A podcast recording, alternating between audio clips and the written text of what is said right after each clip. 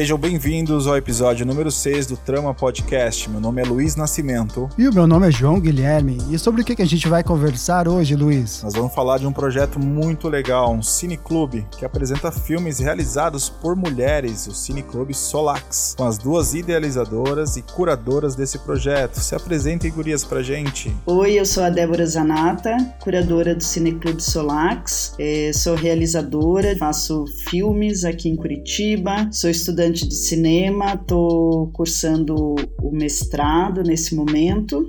Oi, eu sou a Camila Macedo, junto com a Débora, então, coordeno é, a programação do Cineclube Solax. O Solax começou em 2018, atualmente, né, em 2021, a gente está com a, as atividades presenciais suspensas em função da pandemia, mas tivemos programações em 2018 e em 2019, sempre em exibições gratuitas de filmes dirigidos por mulheres, e esperamos no futuro voltar. Muito legal, né, Luiz? Esse papo ficou muito bacana. Então vamos para o episódio?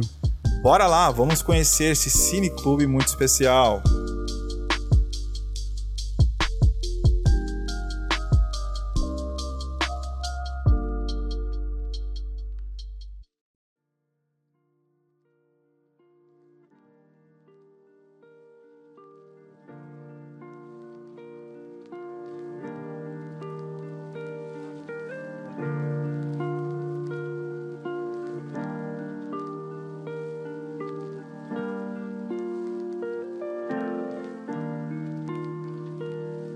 E no episódio de hoje a gente vai conversar sobre o Cineclube Solax, um cineclube de Curitiba que apresentou ao público uma série de filmes dirigidos por mulheres. E para falar deste assunto, nós temos hoje as idealizadoras deste projeto, Camila Macedo e Débora Zanato. Sejam bem-vindas ao Trama Podcast. Só dar um oi aqui, pessoal. Eu sou a Débora Zanata, aqui de Curitiba. Sou realizadora, faço mestrado em cinema, tenho esse projeto com a Camila, né, desde 2018. Oi, pessoal. Antes de mais nada, obrigada pelo convite, João e Luiz. É, então, eu sou a Camila, Obrigada por todo mundo que esteja nos escutando. E assim como a Débora, minha formação também é em cinema. Atualmente sou doutoranda é, no programa de pós-graduação em educação da Universidade Federal do Paraná, mas ainda assim trabalhando essa interface né, entre cinema, educação e gênero. E o Cineclube Solax, ele surgiu, acho que de maneira muito particular e singular nas nossas trajetórias, minha e da Débora, no sentido de uma carência que a gente sentia de tanto de referência de, de filmes, né, realizados por diretoras, mas também de espaços em que a gente pudesse dialogar com outras pessoas sobre esses filmes, sobre essas trajetórias dessas mulheres no cinema, num movimento que começou mais como uma pesquisa da dupla, assim, né, da gente se encontrando para conversar, para trocar referências, para procurar torrent na internet. Disso a gente começou a pensar, não, mas espera, a gente pode expandir esse movimento, né?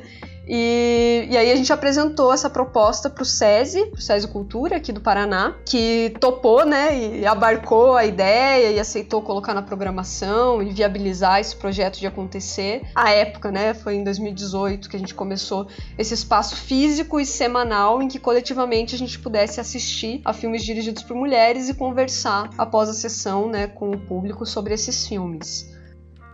Eu acho que vale a pena destacar que a Ana Paula Zétula, que é a diretora de cultura do SESI aqui no Paraná, uma pessoa bem forte e atuante, assim, ela abraçou a ideia bem é, fortemente, assim. Pessoa, ela também fez mestrado na área de cinema, também estudou mulheres no cinema, então teve essa junção bem especial, assim, do SESI.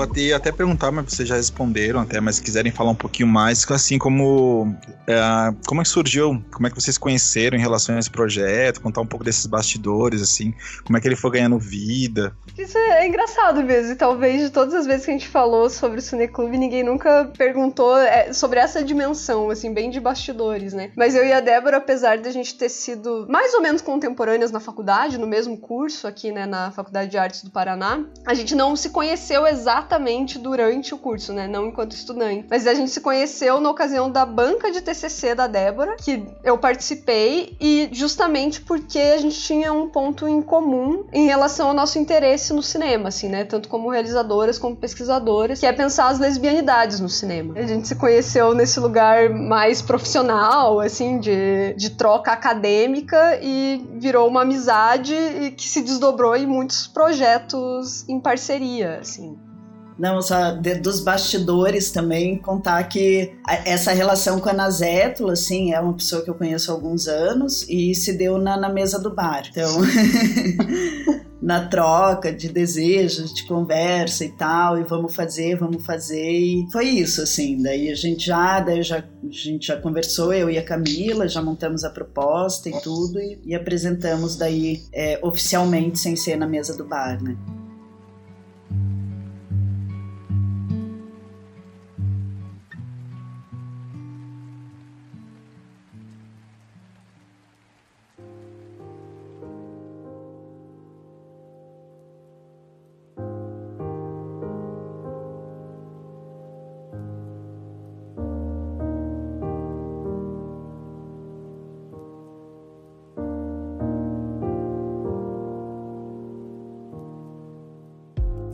Legal, muito legal. E como que vocês foram fazer, assim, as escolhas curatoriais dos filmes que seriam exibidos? Como que vocês partiram, assim? O que, que a gente vai mostrar no primeiro ano e no segundo ano? O que, que faltou? O que, que a gente vai aprofundar?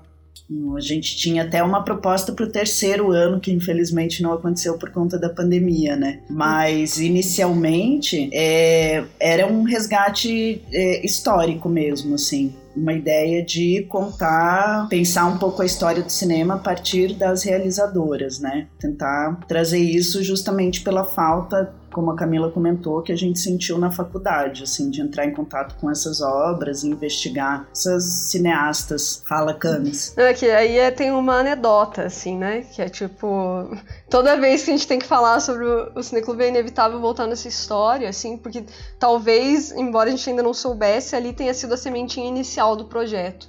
Quando eu estava no primeiro semestre da faculdade de cinema, na disciplina de História do Cinema, o professor que estava ministrando deixou muito em aberto para a turma que cada pessoa é, escolhesse um movimento, ou um cineasta, ou uma cineasta sobre a qual quisesse falar, dos primórdios do cinema, assim, né, dos primeiros 50 anos do cinema. E eu optei por pesquisar quem tinha sido a primeira diretora mulher. E aí cheguei no nome da Alice Guy Blanchet e apresentei o trabalho sobre ela. E levei, inclusive, um curta-metragem dela é, pra, pra turma assistir e tudo. E assim que terminou minha apresentação, o primeiro comentário do professor foi: Ah, mas há controvérsias se a Alice Guy existiu. E, e, claro, isso assim, foi há 10 anos, né? Acho que, assim, não, não tô falando a partir da figura desse professor em específico. Eu acho que ele estava reproduzindo também um discurso datado de uma época, porque de fato não existiam tantas publicações e tantas informações assim sobre essas pioneiras do cinema naquele período, né? É uma coisa, é um movimento mais recente. Mas de qualquer maneira, acho que não é à toa que assim que se apresenta é um nome de uma mulher, imediatamente já começa a ser contestado e deslegitimado se aquela personagem existiu ou se ela é, é, é uma ficção assim, né, da história do cinema. E acho que o nosso primeiro, o que a gente chama né, do nosso primeiro ciclo do Solax, que foi o que aconteceu em 2018, dentro né, dessa trajetória mais histórica, de tentar contar a história do cinema a partir dos filmes dirigidos por mulheres, e também a história das mulheres dirigindo né, e realizando em cinema, talvez seja um eco é, dessa dessa provocação, assim, né? De tipo, vamos, vamos. Alguém precisa narrar essa história, alguém precisa discursivizar essa história com, com, essa, com esses nomes, assim, né? Com essas obras é, num movimento de visibilização mesmo, assim. Então, foi, acho que foi muito por isso também que a gente pensou em começar o Cineclube, não olhando para o cinema contemporâneo, mas olhando, resgatando é, essas outras histórias, né? Inclusive o nome era Outras Histórias do Cinema.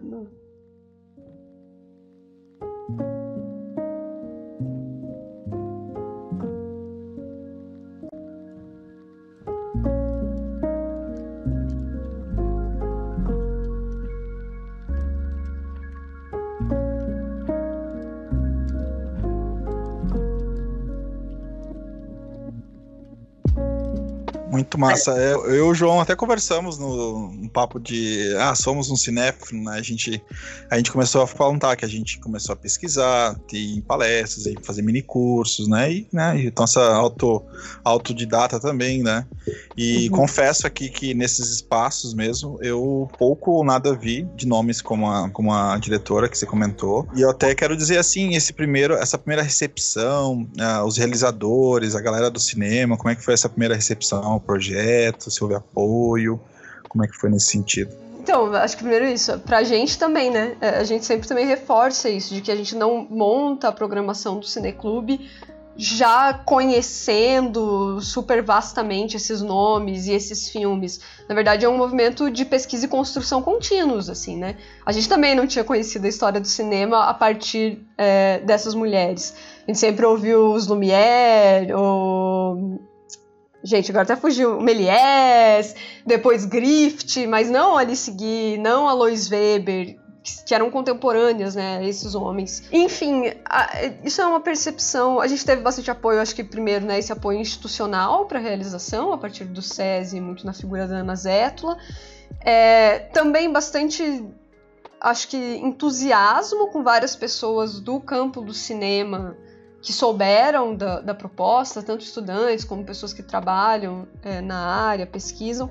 Mas a verdade é que o nosso público, majoritariamente, não é exatamente de pessoas que têm trabalhos ou estudos tão diretamente relacionados ao cinema, assim, né? São muito pessoas de áreas afins, muita gente ligada à educação, muitos, muitas professoras é, mas também pessoas do, da, da, área de letras, de design, pessoas que gostam de artes de, de modo geral. Daí eu nem sei, assim, né, se são pessoas que sentiam falta especificamente de, de, de conhecer uma cinematografia realizada por mulheres, ou se são simplesmente pessoas que queriam conhecer mais de cinema de modo geral e viram no, no cineclube um espaço talvez acolhedor, assim, propício, né, com uma e, e, também com uma programação que acaba indo trazendo outros nomes, assim, não de, do circuito jamais estabelecido, né, de, de cineclubes da cidade e mostras e festivais, enfim. Eu vou pegar esse gancho da Camila que ela falou inicialmente da que, que, que esses ciclos que a gente montou, assim, tanto primeiro quanto segundo, é, não, que não, é, não foram ciclos que a gente, digamos, já conhecia e daí né, tinha, tinha ideia de apresentar, mas sim um desejo de conhecer. Então, o segundo ciclo, que foi um, um ciclo geográfico, foi uma pesquisa bem de tentar ver lá qual país, quais são as, as, as realizadoras que estão se destacando em tal país e tentar fazer uma coisa bem é, abrangente, assim. E daí, a partir dessas pesquisas também, o que que a gente consegue, né? Porque não é todo filme é, que a gente conseguia baixar, não era todo filme que a gente tinha é, disponível, né, para conseguir assistir, mas tinha, teve esse desejo no segundo ciclo de entrar em contato com as diretoras do mundo todo, assim, e perceber as diferentes linguagens e, e, e histórias que eram, né, contadas nas diversas regiões do mundo, assim, basicamente.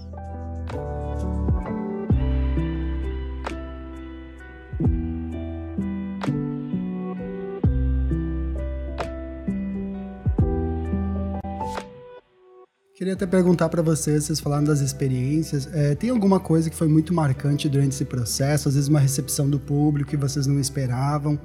Ou até mesmo um comentário, alguma coisa que as pessoas compartilharam com vocês? Acho que uma das coisas que para mim é, é, é uma memória que eu guardo assim no coração mesmo, que foi um momento muito impactante, foi é, uma participante do Cineclube que acompanhava com frequência, assim, e estava praticamente toda semana lá. E aí teve um dia que, ao final da sessão, ela falou assim: Ah, eu fui no cinema e numa sala que é uma sala mais do circuito um pouco mais alternativo daqui de Curitiba, né?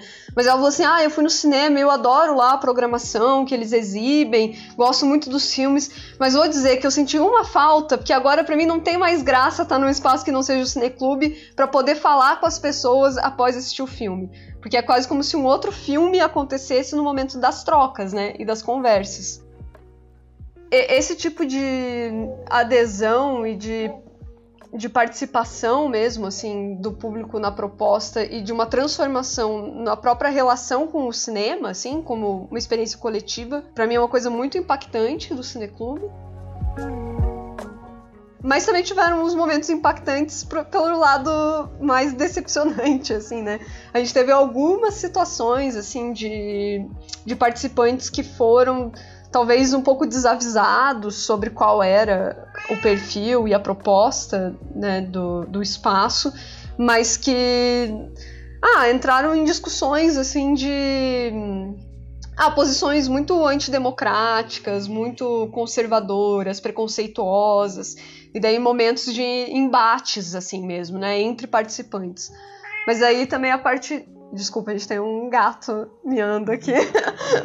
Mas a. Uh... Como que é o nome dele? Como que é? É o sono. É, ele é exibido.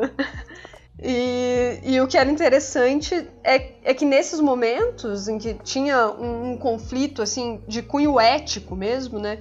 Era muito legal ver a sororidade entre as mulheres que acompanhavam o cineclube e que se juntavam e se uniam para se proteger, assim, para defender aquele espaço como um espaço é, seguro para as discussões, assim mesmo, né? Em que o respeito é imprescindível, assim.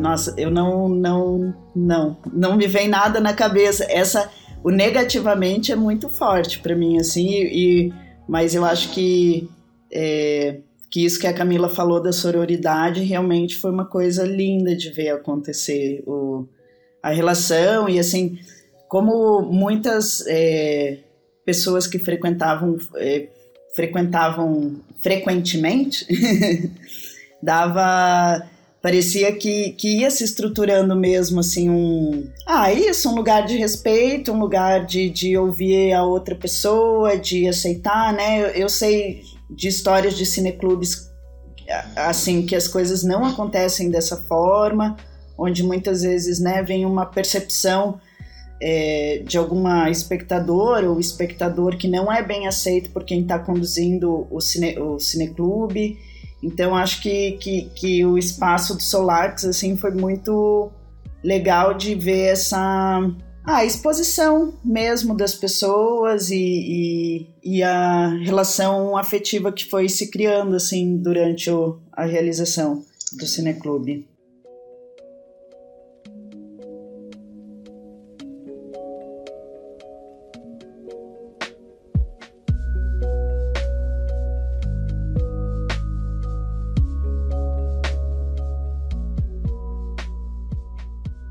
Até para compartilhar assim que vocês contaram essa história. E quando eu participo de filmes com eventos, né, com falas no final mesmo, a fala mais ríspida mesmo que houve uma vez lá na, no cinema aqui de Porto Alegre, Sala Redenção, e um dia uma convidada, agora me fugiu o nome da, é uma jornalista, ela ela é crítica, ela tem canal do YouTube. Uma fala mais disso, às vezes contrária, essa posição dela, foi de um homem mesmo, assim, e esse mesmo homem não. Ele não foi tão agressivo com os, com os outros convidados, né? E eu realmente vi também que as mulheres se posicionaram, assim, em defesa assim, da, da fala dela, porque o cara, além da forma, né?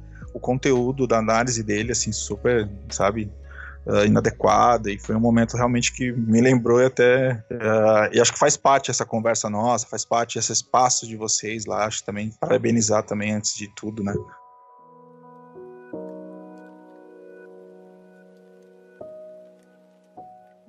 Eu ia falar que existem essas duas situações, né? Situações que, em que alguma discussão mais polêmica e que às vezes dessa discussão emergem posicionamentos complexos, assim, ou não só complexos, mas assim, refutáveis completamente mesmo, do tipo que a gente não tem que dar espaço para ouvir. Por exemplo, lá no Cineclube aconteceu de alguém relativizar o nazismo, defender ditadura, esse tipo de coisa. Às vezes isso acontece com relação ao filme que está sendo exibido, né? E alguns filmes que a gente já exibiu traziam discussões sobre estupro, é, sobre questões políticas e sociais que de fato suscitam né, essas discussões, esses embates da sociedade mesmo. E existe essa outra dimensão que às vezes é a, o nosso lugar como cineclubistas, por sermos mulheres, é, ser deslegitimado. E eu acho que daí o, a pior situação que a gente teve em relação a isso foi uma vez que a Débora não foi né, no, no, no cineclube, que eu estava é, moderando sozinha a sessão. E um senhor que já tinha ido em outras sessões falou para todo mundo assim: ai, eu não sei se ela dá conta sozinha. tipo, é, é, esse naipe, assim, de, de enfrentamentos que às vezes a gente acaba tendo, né? Mas é isso, acho que também com, com boa parte do público é um tipo de, de afeto, de respeito, de carinho e, e de modo de prezar pelo espaço que foi se estabelecendo, né? Que, que rapidamente eh, já, já existia esse movimento de se acolher e tentar. A gente nunca chegou a expulsar ninguém do cineclube, obviamente, assim, mas é de pelo menos tentar minimizar o impacto de, de, de que esse tipo de fala mais violenta, né, é, poderia ter Vocês saberiam dizer pra gente como é que era, vocês já comentaram do público, né? E saberiam dizer, por exemplo, como é que eram as médias, como é que foi crescendo, as próprias faixas etárias que vocês foram notando? Eu acho, assim, sim, a gente foi, foi percebendo uma média de público, assim, eu, eu diria que a gente ficou numa média de umas 10 pessoas, né, Camila? Uhum. Por, por sessão. O espaço que a gente é, utilizou nesses dois anos foi na a, o Centro Cultural Heitor Stockler de França, que é uma casa assim é, antiga, então é uma sala assim não muito grande também, caberiam no máximo 20 pessoas lá, então é, a ideia é que se mantivesse mesmo esse número, o número de 10 pessoas eu acho muito legal para que role um, um, debate depois e todo mundo tenha voz, né, um espaço para falar. Mas o que aconteceu, é, por exemplo, quando a gente iniciou o segundo ciclo com a Alice Horvacher, nossa, é isso, né, Canções do Terror? que ela fez o. Ela estava muito. A gente até iniciou o segundo ciclo é, porque ela estava muito na moda, digamos assim, naquele momento, com o filme. Gente, ó, me deu um branco. Lázaro Felite. Lázaro Felite, obrigada. Obrigada, Camis. E daí foi assim, tipo, de não de ter que pessoas irem embora porque não couberam na sala, assim. E teve com a com a Inês Vardá, que também aumentou bastante o número, o número de, de espectadoras. Eu acho que, que tem isso, assim, né? Nomes mais conhecidos, como a Alice estava em pauta naquele momento com o Lázaro Felite, daí bombou a sala. Daí, quando vem alguma mais desconhecida, é, uma, uma realizadora mais desconhecida, vem menos gente, assim. Então a gente vai vendo também essa. É, mas claro, a ideia era trazer também pessoas, é, realizadoras não tão conhecidas para ter esse. É, para entrar em contato com o público, né? Para a gente ter entrar em contato com essas diretoras tinha um grupo que se tornou um público fixo, digamos assim, que queria acompanhar justamente, inclusive, a sequência de filmes, né? Porque às vezes um, um filme encaminha ou abre, assim, é, olhares para discussão do próximo filme. Tinham pessoas que acho que iam isso nesse interesse, que, por exemplo, no caso da Alice Horvath, a gente exibiu os três longas-metragens dela, né?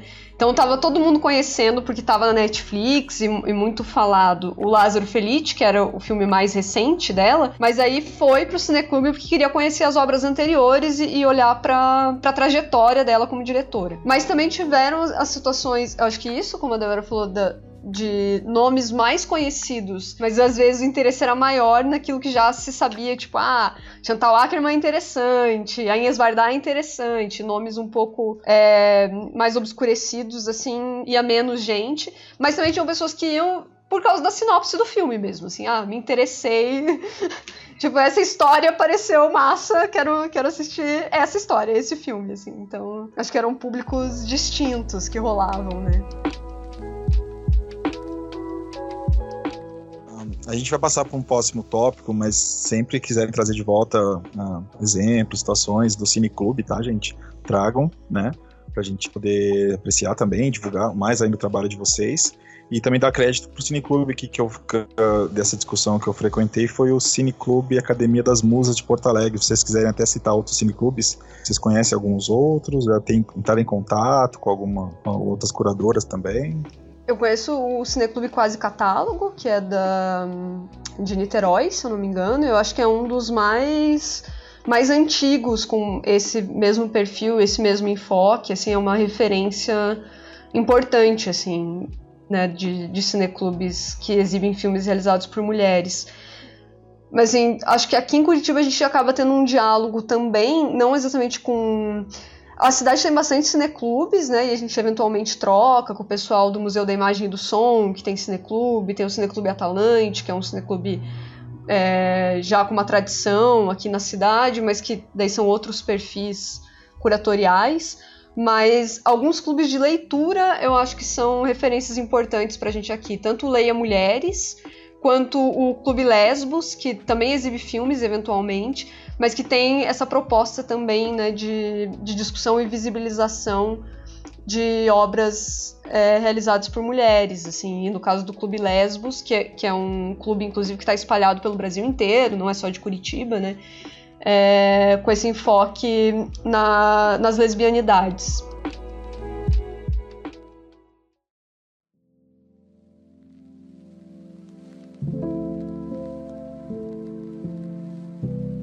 A gente quer conhecer um pouquinho também as referências né, de vocês, né? Se vocês já tinham contato com outras obras de produzidas por mulheres, é, alguma, algumas referências como escritoras, artistas, intelectuais, como é que foi essa construção de vocês? Antes, talvez, do cinema, antes da, da, do meu interesse, da minha relação com o cinema, talvez uma relação que ao longo da minha infância e da minha adolescência mesmo tenha sido muito presente, tenha sido a relação com a literatura, na verdade. E uma das primeiras mulheres autoras que foram importantes na minha trajetória e que não só é uma mulher escritora, né, foi uma mulher escritora, mas também uma mulher escritora que tem textos mais ensaísticos que pensam justamente essa dimensão, né, de, de ser uma mulher escritora, foi a Virginia Woolf, uma inglesa, né, do início do século XX. E aí a minha relação com o cinema como profissão já é bastante é, atravessada por, pelo feminismo, na verdade, assim, né? A, a, primeira vez que eu tive contato profissional com o cinema foi antes de ter optado por fazer faculdade de cinema e que foi fazendo assistência de direção num filme de uma diretora daqui de Curitiba chamada Jessica Candal e era o primeiro filme que ela estava dirigindo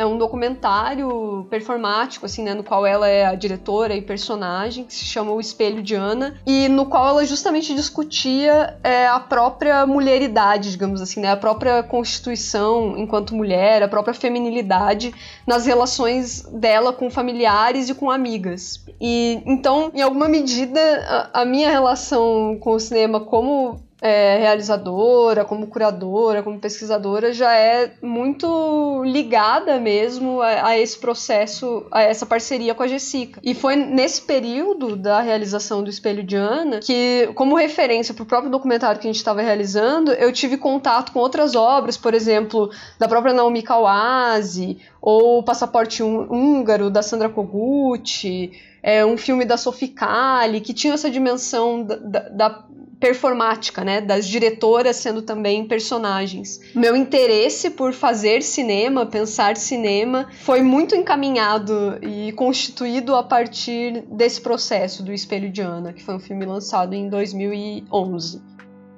E aí, a partir daí que eu decido, inclusive, cursar é, né, o curso de cinema. E, e, por isso que, como eu contei, assim, né, no meu primeiro semestre, o trabalho de História do Cinema, eu já escolhi fazer justamente sobre diretoras mulheres, porque eu já estava mergulhada nessa discussão, assim. Que pergunta difícil. Eu achei difícil essa pergunta. Eu não vou conseguir lembrar referências e a minha história de vida é muito louca, mas eu colocaria dizendo que, eu, que, o, que o teatro foi a minha primeira meu primeiro contato assim com, com as artes. É, quando eu vim morar em Curitiba, eu fui morar literalmente dentro de uma escola de teatro com meu tio, que é ator e professor de teatro aqui em Curitiba. Tem a, o espaço excêntrico Mauro Zanata. Então eu tive todo um convívio com essas pessoas do teatro, com atrizes, atores. Enfim, depois fui, fui para o mundo do restaurante, virar garçonete para pagar conta e Depois tive crise de pânico, porque não era isso que eu queria fazer da vida. Até que eu fui parar no cinema, por alguma razão que eu ainda não consigo explicar, mas é, quando tudo começou, quando eu comecei a, a faculdade, eu já tinha muito claro que eu queria fazer filmes com temática lésbica. Eu comecei com, com 29 anos a faculdade, assim, tive um, todo um, um trajeto anterior a isso, assim, né, mais, mais distante das artes. E, e daí dentro da faculdade, eu acho que, assim, uma coisa que você começa a a sentir mesmo é que essas referências que, é, que os professores mostram, com as quais você você tem que ir lidando no decorrer da faculdade, elas incomodam em algum, em algum lugar, em algum aspecto. É que nem é, exibir grift ainda, tipo, não, não, não, não dá mais, eu acho, assim, sabe?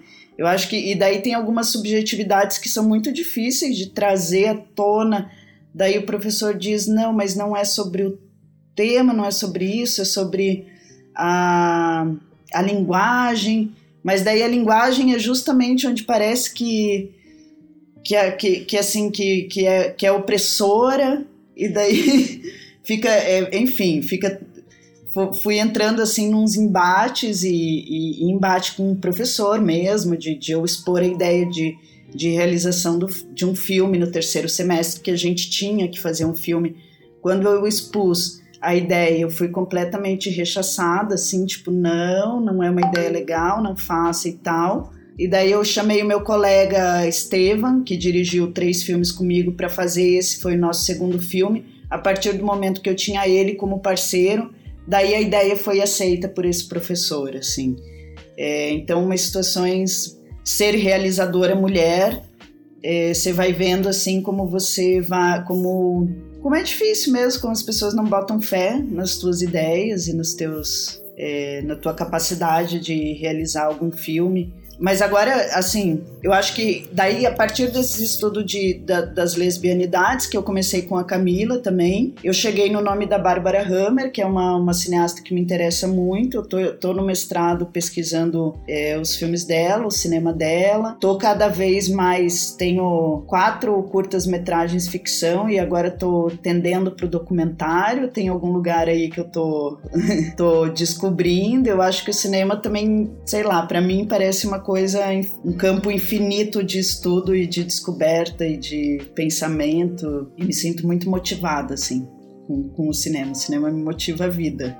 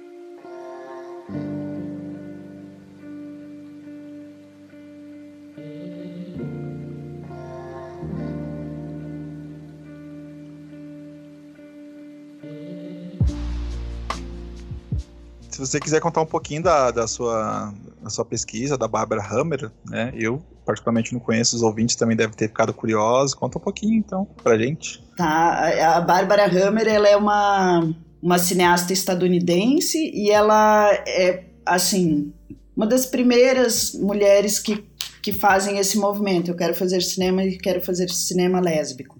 Assim, então ela vai...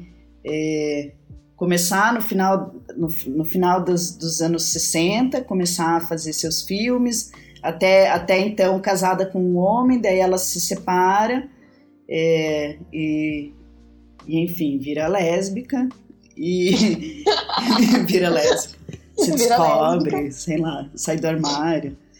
E os filmes dela vão passar ali a década de 70, até o fim da vida dela, essa questão, essa vem, né? Bem forte, assim. Mesmo que depois ela vá lidando com outros outros temas, né? O tema da morte vem, vem bastante forte, porque dela tem um câncer que dura muitos anos. É, Ela morreu recentemente, agora 2018, Camis. 19, né? 18, 18 ou 19, é, não, não tô lembrada.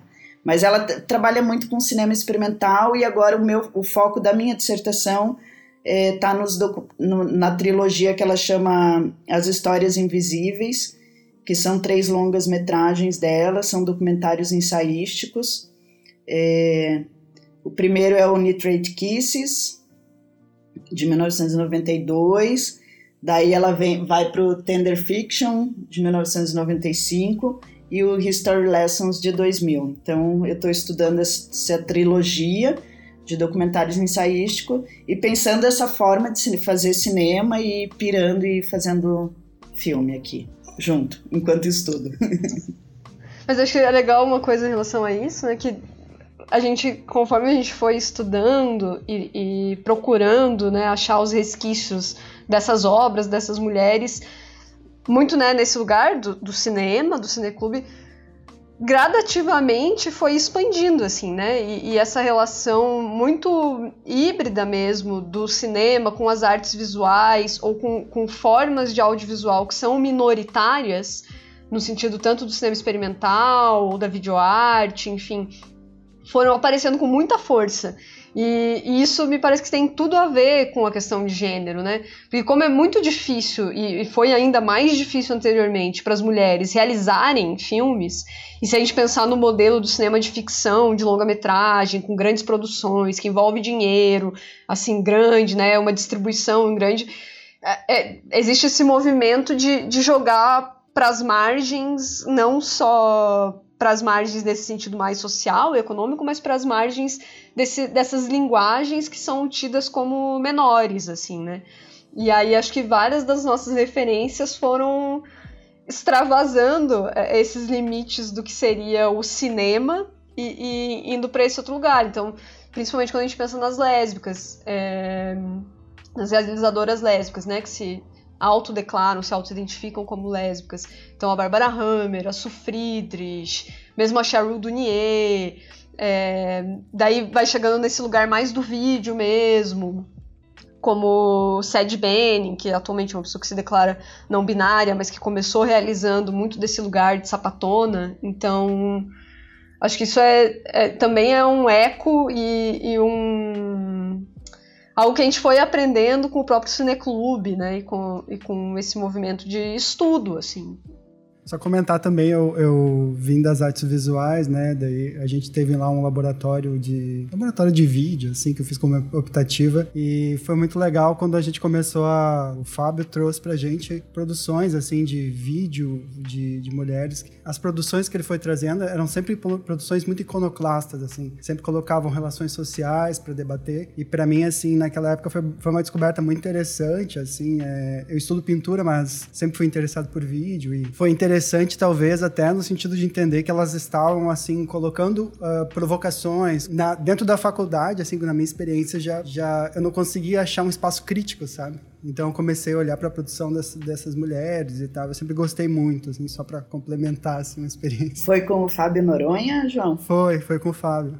Só comentar que eu e a Camila, assim, é, a, a, gente deu tão certo a nossa relação, assim, profissional e de estudo e tal, a gente, no, no em 2019, a gente foi, ficou à frente do Núcleo é, de Audiovisual SESI Paraná de Cinema Experimental e Videoarte. Enfim, que foi um projeto que daí o Fábio Noronha também, é, é ele era orientador dos projetos, mas foi um outro espaço que a gente desenvolveu também para entrar em contato com, com, obras. Claro, assim, ele é um projeto, era, é um projeto para 12 artistas desenvolverem seus vídeos é, durante esse percurso de quatro meses, mas foi uma forma também que a gente encontrou de pesquisar mais, de entender mais, de entrar em contato com essas obras. E daí no estudo do, cine, do de cinema lésbico, eu e a Camila, a gente desenvolveu um curso também, é, que a gente deu um curso de cinema experimental lésbico em 2000 e 19 a primeira vez e o ano passado de novo. Enfim, a gente está sempre aí tentando é, achar formas também de, de, sei lá, o que a gente aprende repassar e tentando formar esses, é, estar dentro desses espaços é, em contato e de aprendizado e de trocas. Muito legal. Esse, esse núcleo que você comentou, eh, eu cheguei a conferir a exposição, foi, ficou muito legal. É muito lindo daquela sala black box. Uh, eu queria perguntar para vocês, uh, vocês comentaram, né, dessas esses embates que teve na academia, assim, que eu achei muito interessante. E quando que foi que vocês se conscientizaram, por exemplo, dessas desigualdades de gênero, na produção em geral? A gente sabe que tem a, a isso é muito claro na produção artística, né? Gente tem textos clássicos também a respeito disso e até mesmo no audiovisual, né, que é uma que isso acaba se repercutindo assim, um reflexo da nossa sociedade. Queria uh, talvez perguntar para vocês nesse sentido, vocês lembram de algum momento, vocês estavam lendo algum texto, alguém, pode ser uma conversa de bar também, alguém que ou como é que vocês começaram a quebrar essas barreiras assim, né? Eu acho que entrar em contato com isso já nos primeiros textos. Eu, eu, eu lembro do, do livro que eu li, assim, para foi mais de um, mas é que um era da história do cinema para fazer o vestibular e, sei lá, talvez num livro grosso tinham duas mulheres sendo citadas, assim, tipo, então ali já, ali você já percebe, tipo, que, né, que é isso. que a história é contada dessa forma, que é, que, que é isso que chega na gente. Assim, não, não perceber o, a, as desigualdades, a falta de equidade de gênero é um privilégio masculino, né? E um privilégio masculino racializado, também branco e etc. Porque você crescendo, sendo designada menina e depois se identificando como sapatão, é, isso é o tempo inteiro. Não existe essa escolha de, de não não olhar para isso, assim, né? Você pode tentar ignorar, você pode não, não conseguir articular isso com, de, de maneira mais política e social, mas atravessa as nossas vivências. E aí eu acho que além dessa questão da, das referências por parte do estudo de textos e tudo mais, indo bem para esse lugar do micro, eu acho que na faculdade é muito. Não sei se ainda está assim atualmente, mas pelo menos quando eu cursei e quando a Débora, imagino que também, era muito evidente, assim, de tipo, quando você chegava nas primeiras aulas, ainda que várias meninas, por exemplo, das alunas, e era uma turma bem 50% a 50%, assim, sabe? Não tinha uma predominância de alunos homens ou alunas mulheres. É, no começo, muitas mulheres falam que querem ser diretoras, querem ser roteiristas, querem ser realizadoras, e conforme os semestres vão passando, você vai vendo que são sempre os mesmos grupos de homens que são os diretores, que são os realizadores, que são os artistas, e gradativamente as mulheres vão cada vez mais indo só para produção, só para direção de arte, só para a parte de figurino. E óbvio que não é desmerecendo e desvalorizando, porque são áreas tão criativas quanto, tão importantes na realização do filme quanto. Mas, mas o ponto para mim é ir percebendo esse lugar do, da intimidação, assim. De, de, como a gente vai se sentindo intimidada de se colocar, de falar, de afirmar, tipo, não, eu quero ser diretora. Comigo isso aconteceu, assim, eu entrei falando, não, não, eu quero dirigir, e com o passar do tempo eu fui cada vez mais, não, não, não tipo, não me autorizava a, a, me, a me dizer, nossa, alguém que vai dirigir, né? Então, isso é uma experiência bem comum, assim, né? Já tive, já tive a oportunidade de conversar com várias outras colegas de turmas anteriores, de turmas posteriores, de outras graduações, de outras cidades. E, e essa experiência do ir e se recolhendo, assim, né? De, sentindo que aquele espaço não é para você, assim. Eu acho que uma forma que eu encontrei de dirigir foi fazer com a direção, né? Que os meus três filmes, é, meus três primeiros filmes foram co-dirigidos com o Estevam. E o meu quarto filme, que é Onde Vão os Pés, é a minha primeira direção solo e eu fiz como TCC. Eu falei, não, agora eu vou terminar a faculdade com um filme dirigindo sozinha. Mas a insegurança é tanta que eu tive ele como assistente de direção e a Camila como assistente de direção. Mas é, eu acho que rola assim, entre você, entre você tem lá, sei lá, quatro alunos numa sala de aula que querem ser diretores e três são homens, uma é mulher, e daí as propostas de direção. É, na hora, aquele exercício básico né, de uma turma, de montar as equipes, você vai vendo assim é, que as pessoas que têm um pouquinho mais de conhecimento vão se direcionando mais para a ideia daquele cara. Existe ah, várias coisas, né? Assim, eu acho que a própria ideia, a, a forma de expor a ideia do teu filme, assim, tem uma. É, eu acho que existe uma tendência nossa, assim, não, não generalizando, assim, eu, eu vou falar por mim, assim, mas de gaguejar mais na hora de falar, de não falar com tanta certeza, porque eu não tenho certeza mesmo, de falar com mais dúvida, de não, de não me sentir autorizada mesmo. É, enfim, tô falando de mim, mas já ouvi várias mulheres quando pegam um microfone em frente à plateia dizer, olha, eu tô gaguejando mesmo, porque eu não, não tô acostumada a falar para um público, porque a nossa voz, enfim, fica, né, não, não esse exercício da fala, assim, não é tão comum. Então, acho que isso, é, isso faz diferença, assim, essa... Não sei, não sei se falei besteira, assim, não, mas tô falando bem pessoalmente, assim e de, de, de outras experiências que eu vi de mulheres falando assim, falando desse, dessa voz que treme mesmo, assim, desse lugar, sabe? Eu lembrei de uma coisa que na, na faculdade, aqui, né, no curso da, da FAP, da Unespar, tem muitas cadeiras de direção, né? Tem vários semestres em que a gente tem é, a disciplina de direção. E, em geral, elas são ministradas por professores homens, assim que quando eu cursei, né, normalmente é, é, dividiam a turma em duas ou três equipes que iam realizar um filme, então uma pessoa de cada uma dessas equipes só que, que dirigia. E, e aí na, na minha turma, por exemplo, era meio que sempre o mesmo grupo, assim, dos mesmos três meninos. E aí agora eu lembrei, foi uma coisa que eu nunca tinha me atentado a isso, que só uma disciplina de direção que eu cursei foi ministrada por uma professora mulher.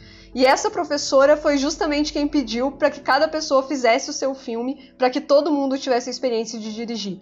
Cada, cada estudante tinha que dirigir um filme, então que todo mundo da turma teve a, a possibilidade de dirigir seu filme, assim, né? E acho que, assim, pensando agora, nos ouvindo aqui, conversando e tal, pensei, ah, que eu acho que não é à toa, né? É, essa, esse movimento daí quando vem uma professora que, que propõe é, essa outra distribuição desse lugar que, querendo ou não, no cinema é um lugar de poder, assim, né? De tá constituído ali com hierarquias e pela nossa trajetória, assim mesmo, né? De pensar desde cinema de autor ou não, mas como a direção como essa cabeça criativa da realização e tudo mais.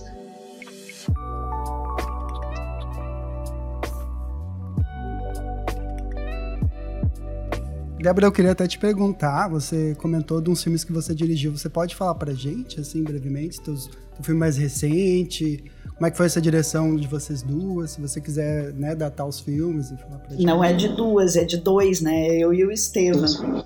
Dois, ah, a gente dirigiu Love Doll em 2015, é, que era um roteiro meu, eu pedi pra... Ofereci para ele, falei que ia dirigir, ele amava o roteiro, sabia que ele amava, ele falou que sim. E daí, durante o processo, eu percebi que eu me envolvi como uma diretora, assim, tipo, não foi, ele não fez sozinho, a gente fez juntos, foi uma coisa é, que aconteceu naturalmente, foi uma parceria maravilhosa. E enfim, é um, um, um filme de uma. Ah, não vou contar, tem Love Doll, se procurar. Love Doll Débora Zanato consegue achar que ele foi passou no Canal Brasil, no programa da Cinema em Outras Cores, que é do Jean Willis, programa do Jean Willis que rolava no, no Canal Brasil. E daí o segundo filme, quando eu fui fazer, é o Ocorridos do Dia 13, esse que foi assim que o professor falou: não, essa ideia não é legal, essa ideia não é legal. E daí eu falei: Estevam, faz comigo, então vamos tentar deixar esse filme legal, a ideia tá aí e tal. E, e, a gente fez juntos de novo, e daí, na verdade, em 2015, daí ele colocou um roteiro dele, é, Primavera de Fernanda, na lei municipal aqui de Curitiba. Tempo, né? A gente só conseguiu daí filmar em 2017, passou, na época ele me convidou para dirigir com ele, que daí é a história de uma mulher transexual à procura de emprego. Daí a gente, assim, não vou dizer que que finalizou essa parceria, porque a gente se ama muito ainda e quer continuar fazendo coisas juntos. É, mas foram três filmes muito bem recebidos, passaram em bastante festivais, foram bem legais, assim. E daí veio esse desejo de terminar a faculdade com o, o filme, o quarto filme, que é o Aonde Vão os Pés, e, e sozinha, tomar, tentar tomar um pouco a rédea das coisas. Mas eu, eu penso o cinema, a realização de um filme, sempre em conjunto, em, em parceria, assim, sabe? Eu não consigo é, muito acreditar, mesmo que eu tenha dirigido sozinho Onde, Onde Vão os Pés, que é um filme meu, porque eu sei o que tem da Camila no filme, eu sei o que tem do Estevam, eu sei o que tem da direção de arte, eu sei do que tem, o que tem dos atores, do que eles me trouxeram. Eu, assim, tipo, então eu sempre vejo que é um, sei lá, o cinema para mim é um trabalho em conjunto. E isso é que eu acho mais tesão, assim. Coisa mais difícil do mestrado está sendo escrever sozinha. Tipo, se tivesse um, alguém para fazer comigo, acho que a coisa estaria andando mais fácil, porque é muita, não gosto de solidão assim, de fazer as coisas sozinho. Pessoal, então, uh, observando ali os, os, cartazes das duas edições, né, do Cine Solax, o que me chama muita atenção ali é que vocês fizeram um recorte muito, muito legal sobre que vem desde as pioneiras do cinema até o cinema novo brasileiro. E eu queria assim propor, né, se vocês acham que, por exemplo, a gente poderia ter uma história do cinema contada a partir dessas mulheres? Por exemplo, uma publicação? Vocês já pensaram em alguma coisa nesse sentido? É, eu acho que sim, eu acho que um, pouco do nosso desejo foi justamente tentar fazer esse movimento, né, de contar essa história do cinema, percebendo que a partir do momento que a gente conta essa história do cinema, é, a partir dos filmes dirigidos por mulheres, já não é a mesma história com H maiúsculo do cinema, né? Outras questões surgem, é, são outros filmes, obviamente, assim, né? Outras posições como realizadoras naquilo, na viabilização mesmo de dirigir, porque daí entra esses fatores econômicos, entra de acesso, não só a realizar filmes, mas a educação como um todo, os apagamentos, a questão da preservação, enfim. Então, a gente tem bastante vontade de, de, em algum momento, organizar algo publicado. Isso é uma é um puxão de orelha que a gente dá na gente mesmas e que outras pessoas já nos deram também, no sentido de ter pouco registro, né, do, do que, do que foi o próprio Solax no primeiro ciclo, no segundo ciclo. Muita gente que fala que não pôde estar nas sessões tem vontade de acessar e a gente realmente não documentou isso e mas para além da documentação da, da própria atividade do Cineclube, essa ideia de, de organizar uma publicação é algo que já nos ocorreu algumas vezes. Mas de qualquer maneira, tem outras pesquisadoras e outras é, estudiosas de, do cinema no Brasil que têm feito esse movimento também, né? E eu dou destaque para um livro que é bem importante, que é o Mulheres de Cinema, organizado pela Carla Holanda, que foi tem vários artigos falando de vários momentos históricos e várias é, localizações geográficas distintas. Olha também né, para essa realização de mulheres no cinema desse, desse, modo bem abrangente. Artigos de várias pesquisadoras brasileiras, assim. E, se não me engano, foi publicado em 2019. Eu, eu mencionei né, um, um cineclube quase catálogo. É, esse nome desse cineclube também faz menção a uma outra publicação, né, um livro chamado Quase Catálogo, que faz um movimento semelhante. Então, é, é, é, isso, né? A gente aqui está falando concentrado na, no Cineclube Solax, na nossa atuação, mas é algo que, que diz de um movimento que é coletivo, assim, né? São, é uma rede, são muitas mulheres espalhadas não só pelo Brasil, mas como pelo mundo, tentando fazer esse resgate, é, essa documentação, é, essa produção de, de viabilização, de, ah, me perdi, essa produção que visibilize mesmo, né, essas, essas outras histórias do cinema com o protagonismo das mulheres, assim. Quando eu vi, assim, essa, esse recorte de vocês, eu fiquei pensando assim, poxa, será que a Netflix não estaria interessada numa série, sabe? Tipo, uma proposta do recorte de vocês a partir da pesquisa. Olha, confesso que série na Netflix a gente não pensou. a gente tinha pensado num, num, livro mesmo, assim, acho que em 2019 a gente chegou a conversar, eu cheguei até a fazer uma pesquisa, porque é o tipo de publicação que a gente não daria conta de escrever sozinha, sempre seria né, em parceria com outras pesquisadoras e tal. Mas ficou meio que nisso, assim, ficou nesse, ficou nisso. a gente não levou para frente, assim, muito até ah, acho que por conta do mestrado e o doutorado da Camila, né? 2019 foi um ano também bem forte pra gente de trabalho, assim, com as coisas do SESI, então a gente, às vezes, às vezes a gente não dá conta de tudo que se quer fazer, né, de todos os desejos, assim. Mas sei lá, fica aí a ideia, se alguém ouviu o podcast e quiser fazer uma proposta de documentário para Netflix, uma, uma grande produtora, eu vou amar assistir também, com certeza.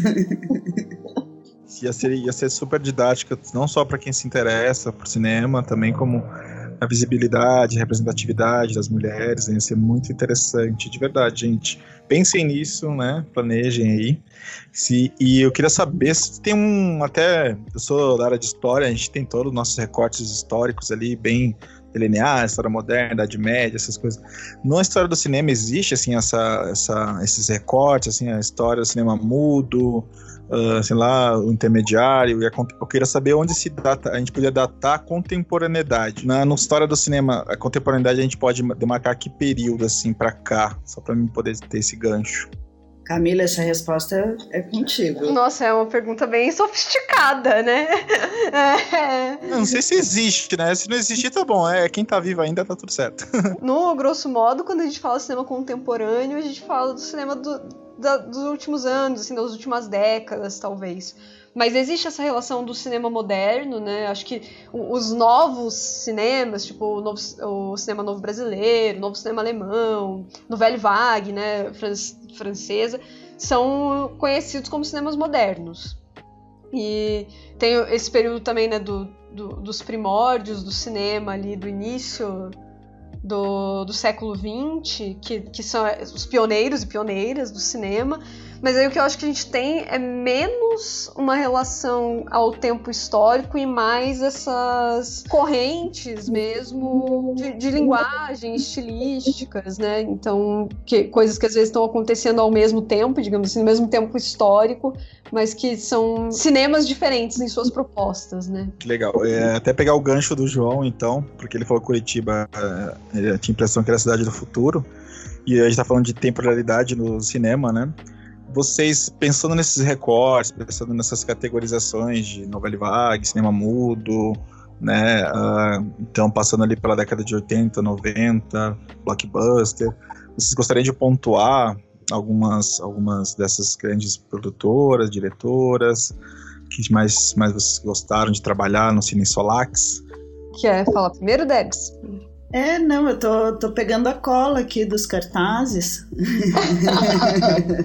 Não, ia falar que eu, que, eu, que eu gostei muito, muito dos filmes da Kira Muratova, da, da Ucrânia. Foi muito legal, na verdade, assim, é, a Nadine Labak, do Líbano, que, que, que, faz comédia, assim, que traz questões é, sociais e com comédia, assim, é muito interessante a forma como ela faz os filmes. Eu tava tentando lembrar, né, que são essas cineastas que estão, ah, temporalmente, pelo menos, mais distantes da gente, assim, né? E acho que a Dorothy Arzner é uma pessoa que eu não conhecia, né, o trabalho dela, e que, que inclusive é a, quem estampa o nosso cartaz do primeiro ciclo, depois quem quiser olhar lá no Instagram, no Facebook, as nossas redes, vai ver a fotinho dela, e que foi uma das, das primeiras mulheres né, diretoras a estar tá ali dentro do, do cinema de estúdio mesmo, do, de Hollywood, né, do que a gente chama de era de ouro de Hollywood, ali nos anos 30, 40. E, e que acho bem interessante, assim, porque embora ela fizesse cinema de estúdio super, super, super mainstream, assim mesmo, né, para grandes públicos e, e tudo mais é, é muito interessante perceber como nas nuances é, a gente pode notar um olhar contestador dela em relação às normas de gênero, principalmente. Até porque a Dorothy Arzner era né, também uma sapatona. Então, acho isso bem. Uh, eu acho que a Maya Deren, que daí essa, esse é um dos poucos nomes que a gente até vê né, na faculdade e tudo, porque é um grande nome do cinema experimental, mas foi muito legal na, no Cineclube poder olhar para a obra dela em conjunto, assim, né? A gente exibiu alguns curtas-metragens dela juntos e discutindo a história de vida pessoal dela, a relação com a dança, a relação com o voodoo, com o Haiti. É, isso foi muito.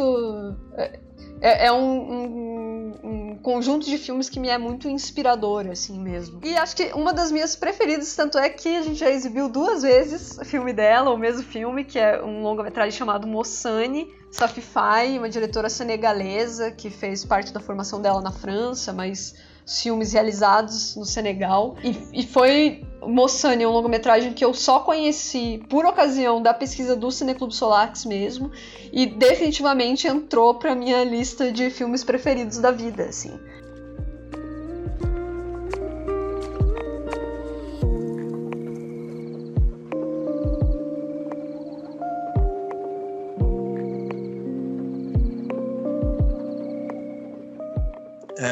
Bom, né? Porque a gente, tá, a gente vem da academia e traz esses conceitos, né? Não tem jeito. Uh, e no cinema eu sei que é muito mais fluido, né? Por escolas, correntes. Mas a gente, pra gente falar das, das, das diretoras contemporâneas, produtoras, né? Tem todo esse debate, produtor, direção, né? Roteirista também. Até comentar que em 2013, o festival, no Festival de Sundance, acho que é a única, a única, não sei, até peço para vocês uh, uh, verificarem isso, as mulheres ainda são, são 30% ainda da, da produção cinematográfica, assim, daquele, acho daquele festival. Eu não sei se é um número que se recorre, é recorrente em outros momentos. Você acha que é maior, menor no Brasil, por exemplo? Esse número é bem parecido com o dos últimos levantamentos da Ancine, assim, né? Na verdade, os últimos levantamentos da Ancine que já tem alguns anos, porque a gente sabe como é que tá a Ancine, a gente sabe como é que tá esse governo com relação a essas questões, né, da, da, das diversidades.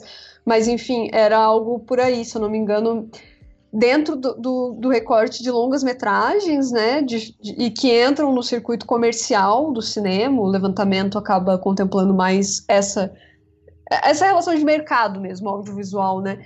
E, e o percentual é uma coisa assim: homens brancos, mais ou menos na casa entre os 70% e os 80%, e as mulheres brancas, é, mais ou menos 20%. E aí esses números estarrecedores, né? Quando a gente faz o recorte também pela via étnico-racial, que é. A gente ficou três décadas, um pouco mais de três décadas no Brasil sem uma diretora negra é, ter um longa-metragem no circuito comercial. Teve a Adélia Sampaio no, nos anos 80, e aí foi muito recentemente, teve uma co-direção né, da Glenda Nicásio e o Ari Rosa, o Café com Canela, pensando em ficções, né, que, que entrou.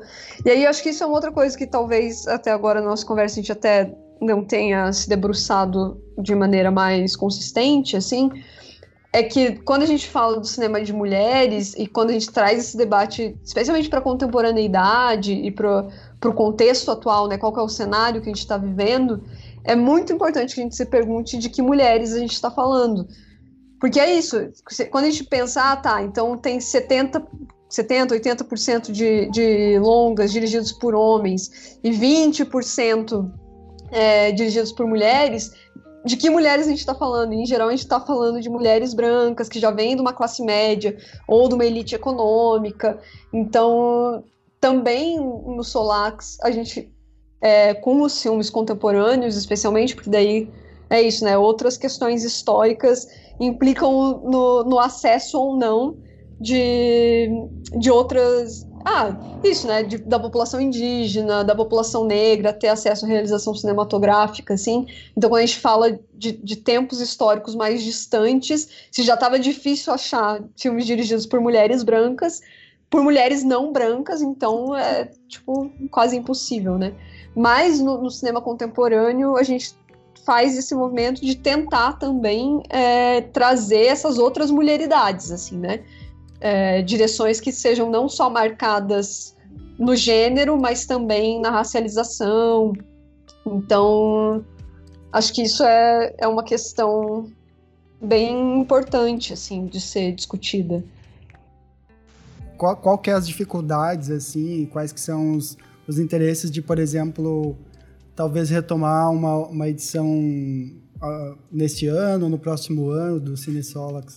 Pois é, a gente, é, não, a gente vai retomar, com certeza. O Cine não Cine Solax não, não parou, assim, ele tá parado por conta da pandemia. Eu não sei como é que funcionaria a exibição de filmes é, pela internet, né, assim, como, como, como que isso funciona efetivamente, porque a gente, para exibir os filmes, a gente, digamos, não paga, né, é, realizadores, não tem esse, esse, esse custo, porque ele está dentro desse âmbito de cineclube, né, no, no âmbito educacional. Agora eu não sei como é que, tipo, deixar um filme na internet aberto, eu não sei como é que funciona exatamente isso. E eu acho que, de qualquer forma, um desejo enorme do presencial, assim, né, para ver juntos, é, discutir, assim, estamos dando esse tempo, mas não porque a coisa parou, porque, né, assim, só tempo tempo necessário agora. Tem bastante coisa acontecendo também, né, na internet, assim, bastante os festivais online, bastante coisa para acompanhar.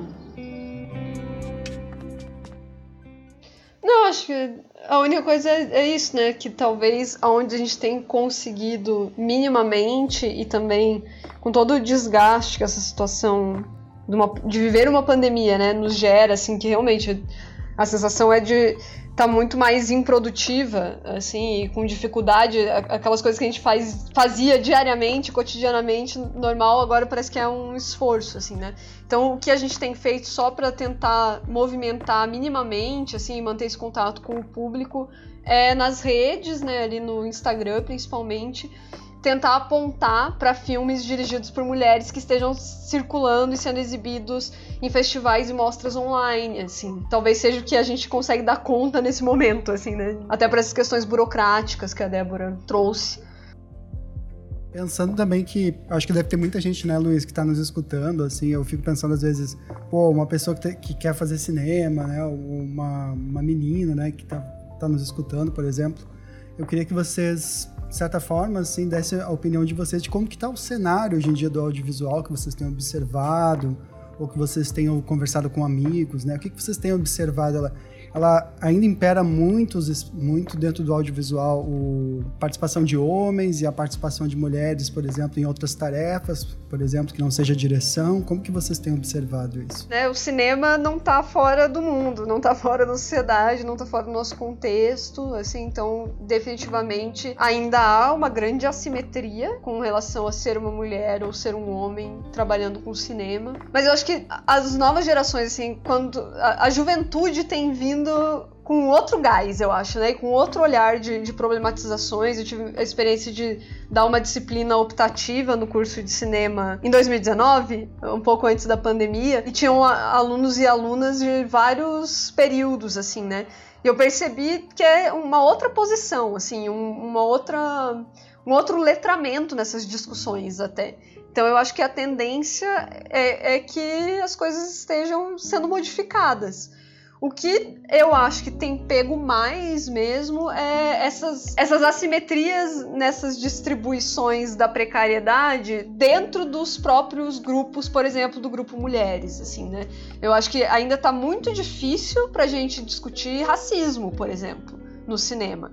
E, e pra gente eu digo pessoas brancas, né? Eu me incluindo entre elas, porque obviamente a, a, as pessoas negras têm brigado já há muitas décadas com relação a essa essa participação. As pessoas trans também, né? As mulheres trans, acho que aqui no Paraná a gente conhece a Liza, acho que, que é realizadora, roteirista, atriz, já trabalhou com a Débora, inclusive, a Liza Machado, é, mas também nessa briga. Então, acho que aí tá um desafio ainda bastante bastante complexo, assim, né? De, de, ah, quando a gente está falando de maior participação das mulheres, a gente está falando só de um determinado grupo de mulheres, então a gente tem um problema, assim. É, eu acho que existe um movimento que está tentando né, alterar. A gente vai vendo as alterações aí é, acontecendo, mas acho que é muito pouco ainda. Acho que mais coisa, mais coisas precisam acontecer, porque porque é isso. Como é que a gente vai fazer um filme aqui em Curitiba, assim, né? Ou a gente faz sem dinheiro, que é muito normal, mas como né, nessas mínimas possibilidades de investimento público, como que isso pode ser mais, mais distribuído de uma forma mais consciente, mais honesta, mais justa, né, entre, as, é, entre todas, assim, todas e todos e todes.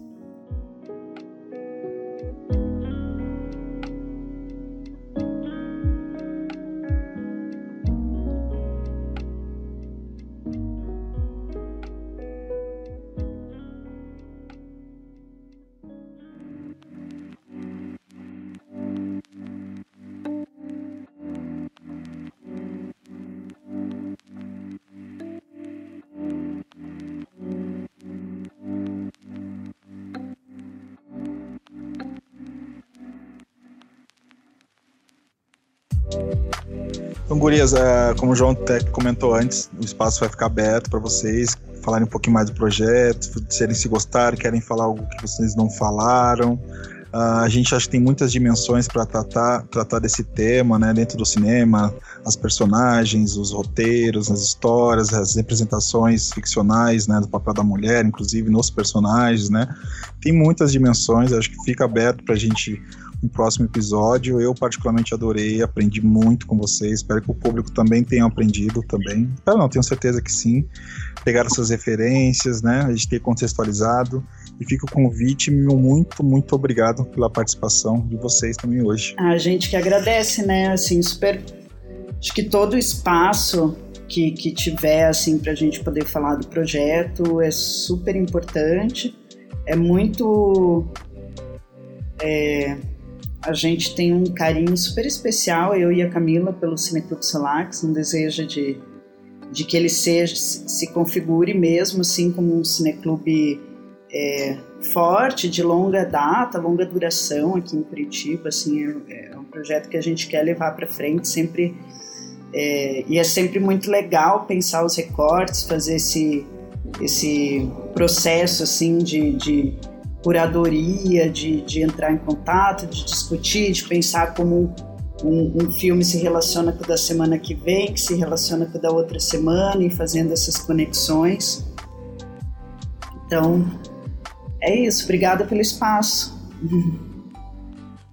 Eu também agradeço, foi ótimo, assim, e, e, e a possibilidade, inclusive, de rememorar, assim, né, e vivificar novamente o que foram essas experiências da, das sessões do Cineclube, porque de fato é um momento que tem sido bem difícil assim para todo mundo, né? É, essa questão do isolamento, do medo, das mortes, do luto, da, da, incerteza com relação ao futuro, toda a fragilidade financeira, assim, e aí acho que poder lembrar desse nosso passado que já parece tão distante e, e projetá-lo num futuro próximo, quem sabe, dá aquele quentinho no coração e assim, acho que tava precisando disso, então super agradeço por essa nossa conversa.